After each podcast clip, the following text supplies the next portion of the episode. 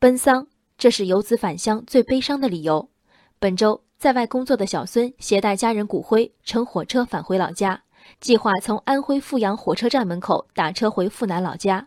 交谈中，出租车司机得知小孙携带物品是骨灰盒，暴跳如雷，立即要求小孙下车并赔偿一千元。小孙选择报警，经多次调解后，最终赔偿出租车司机四百元。请问这调解调的到底是哪门子的解？阜阳市交通局出租车管理站列出的七种允许司机拒载的情况中，包括乘客携带危害公共安全的物品、携带宠物、醉酒等。携带骨灰盒，无论如何与之沾不上边儿。司机拒载，于法无据。于情呢？美其名曰晦气。晦气补偿款，无论是一千元还是四百元，能成立吗？如果司机的京剧是真的，调解人员的认同也是真的，这恰恰说明我们的死亡教育有多么失败。人死了化为鬼吗？人的灵魂在骨灰盒上方游走吗？骨灰不过是一堆集合钙、磷。氧、碳元素的无机物，成分接近磷灰石，一盒石头何以触人眉头？我们生活在世界上唯物主义者最多的国家之一，迷信的余毒同样源远流长。我更好奇的是，因为一盒磷酸钙向乘客索要四百元赔偿的司机，回家如何养育自己的孩子？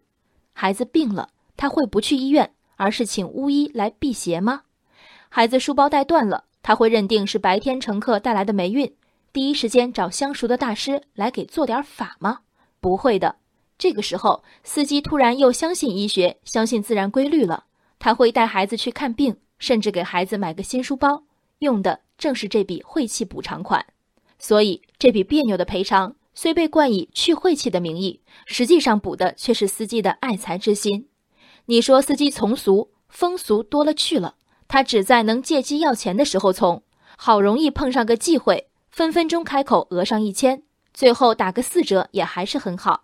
其他的尊老爱幼的风俗、助人为乐的风俗，以及路见不平拔刀相助的风俗，这位司机朋友也都一板一眼遵从着吗？如果只记得有利于自己和自己钱包的所谓风俗，那不叫传统，那叫虚伪。这位拒载的司机说：“出租车司机整天在马路上跑，讲究的是平安和生意兴隆。”遇上这种事儿，总会有忌讳的。说回骨灰盒，到底让人忌讳什么？是忌讳死亡吗？照此逻辑，疾病是不是也该忌讳？推演下去，今后有点大病小痛，还能打车吗？近视的、咽炎的、糖尿病的这些慢性病患者，是不是都要远离这个讲究平安和兴隆的行业？看看前车之鉴，小孙还沉浸在失去亲人的悲痛中，几分钟之内被拒在被讹前。报了警，结果被告知对方讹的对。计算一下小孙的心理阴影面积，他何止需要被退回所谓的赔偿款，司机还得赔他精神损失费。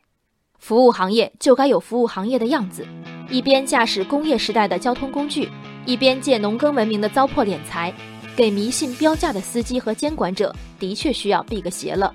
这邪不在骨灰盒，在人的心里。人生海海，见微知著。